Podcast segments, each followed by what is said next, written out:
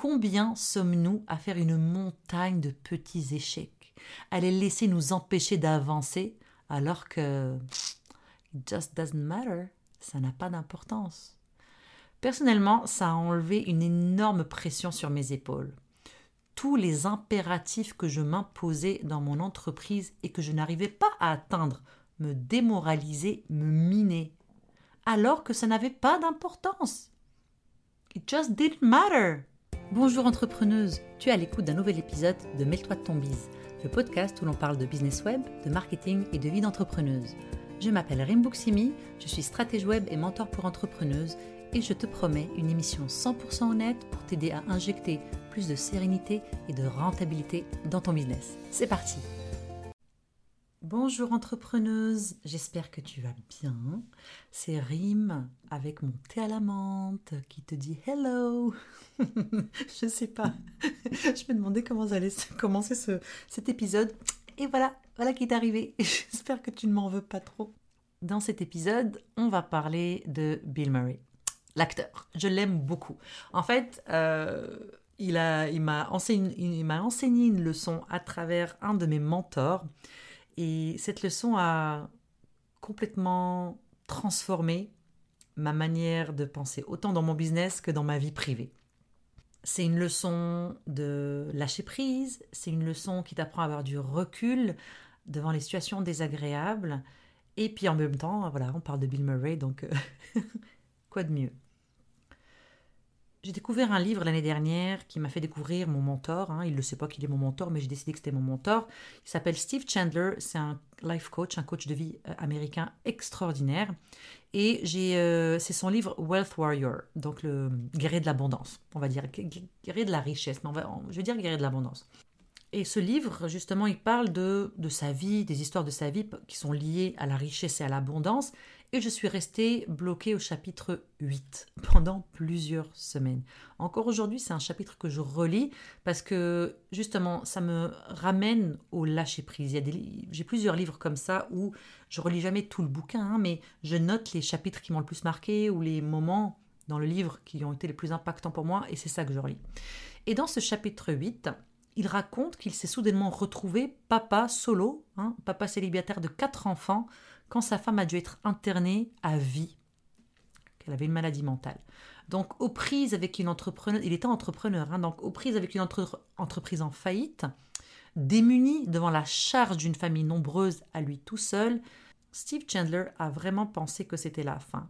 En plus, il était sobre, c'est-à-dire que il avait une addiction à l'alcool et à autre chose et qu'il était en, pleine sobriété, donc il était, il se sentait vraiment fragilisé. Il était stressé, il était épuisé, il était perdu. Comment est-ce qu'il s'en est sorti? Sa famille avait l'habitude de regarder le film Meatballs avec Bill Murray. Un soir, au milieu de tout ce bordel de sa vie, ils se sont posés tous les cinq pour le regarder encore. C'était un petit peu le rituel. Dans ce film de 1979, Bill Murray joue le rôle d'un animateur de camp d'été, et les enfants dont il s'occupe ne sont vraiment pas les plus fortunés, ni les plus intelligents, ni les plus habiles. Donc ils sont, ils sont euh, situés autour d'un lac. Et de l'autre côté du lac, donc leur, leur campement est d'un côté d'un lac, et de l'autre côté du lac, en face, se trouve un camp plus cossu, hein, de gens, d'enfants riches, d'enfants avec beaucoup, beaucoup de moyens. Et chaque année ont lieu des Olympiades où les deux camps, donc le camp d'été où travaille Bill Murray et le camp d'été des riches, se retrouvent et se confrontent. Se confrontent. Très honnêtement, c'est pas un super film. Hein, je l'ai vu, il est vraiment nul. Je me suis endormie. Il est extraordinaire. Il vraiment. Moi, j'ai pas, pas aimé ça. J'aime beaucoup Bill Murray, mais celui-là, rien du tout. Bref. Dans cette histoire, dès le premier jour en fait des Olympiades, hein, des pauvres contre les riches finalement, l'équipe de Bill Murray est en train de perdre à presque toutes les compétitions. Le moral des troupes est au plus bas et un discours de motivation s'impose. Donc là, Bill Murray se dit merde, là, mais, mais tout le monde, on est, en train de couler, hein, et puis les, mes, mes petits enfants là, les les, les, les, les, gamins sont complètement déprimés, il faut que, hein, il faut les repomper. Qu'est-ce que je fais? Sauf que Bill Murray, au lieu de les encourager, leur dit en fait que ça n'a pas d'importance. It just doesn't matter. Ça n'a pas d'importance. Il leur dit que oui, les jeunes d'en face ont plus d'avantages et de moyens, hein, mais It just doesn't matter. Ça n'a pas d'importance. Hein. Oui, ils sont plus intelligents, ils sont plus forts, ils sont plus entraînés. Bah, it just doesn't matter. Ça n'a pas d'importance. Et très vite, son équipe de canards boiteux hein, reprend du poil de la bête et se met à se canter. It just doesn't matter. It just doesn't matter. Ça n'a pas d'importance. Ça n'a pas d'importance. À la fin du film, Steve Chandler, hein, ils sont en train de regarder ce film qu'ils connaissent pourtant par cœur. Et à la fin du film, Steve Chandler voit ses quatre enfants se lever et se mettre à tourner en rond dans la cuisine en criant on n'a plus de mère et on a un père qui ne sait pas du tout ce qu'il fait, mais on s'en fout. Pourquoi? Parce que ça n'a pas d'importance. It just doesn't matter. It just doesn't matter. Et Steve Chandler voit avec surprise le moral de ses enfants boosté, non pas par un quelconque discours rassurant et plein de bonnes intentions, mais par le constat que peu importe ce qui se passe, ça n'a pas d'importance.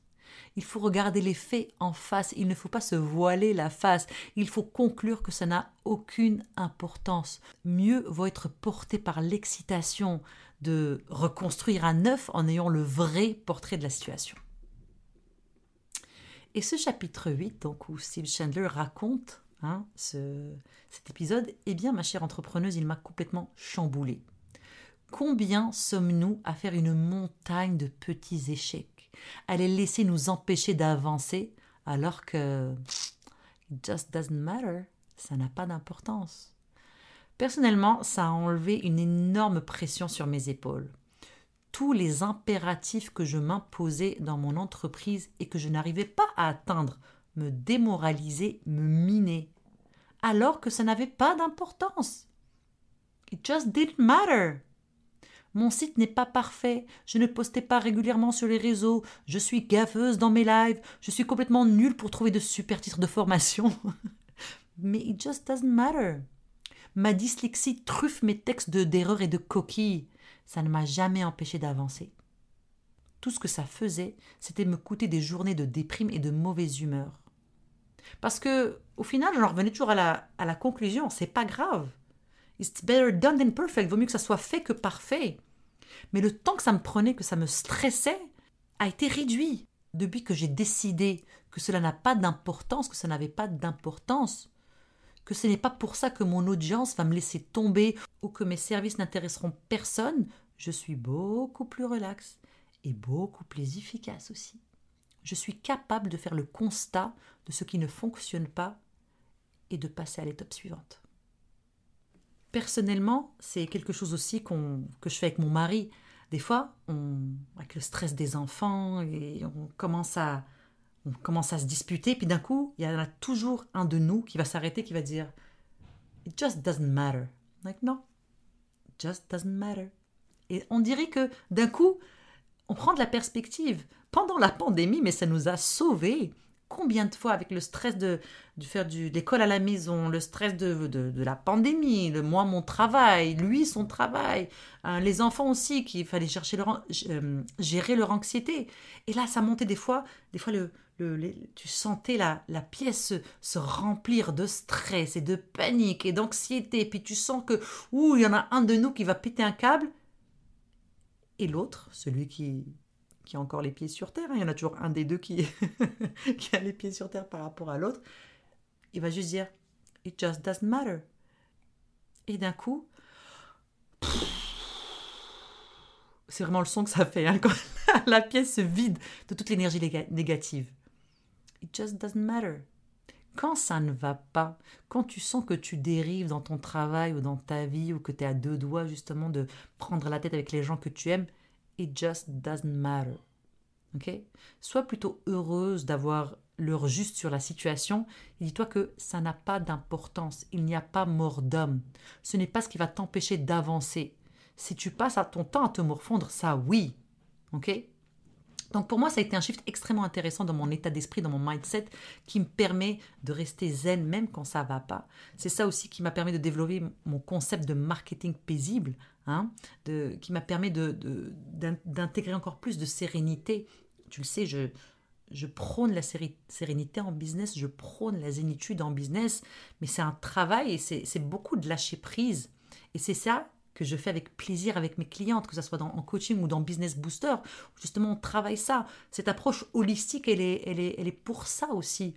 C'est bien d'avoir des stratégies, c'est bien de, d'être toujours dans le profit, mais c'est tellement plus important de d'abord mettre en place les fondations sereines de ton business avant, avant de te lancer peut-être la première dans le travail.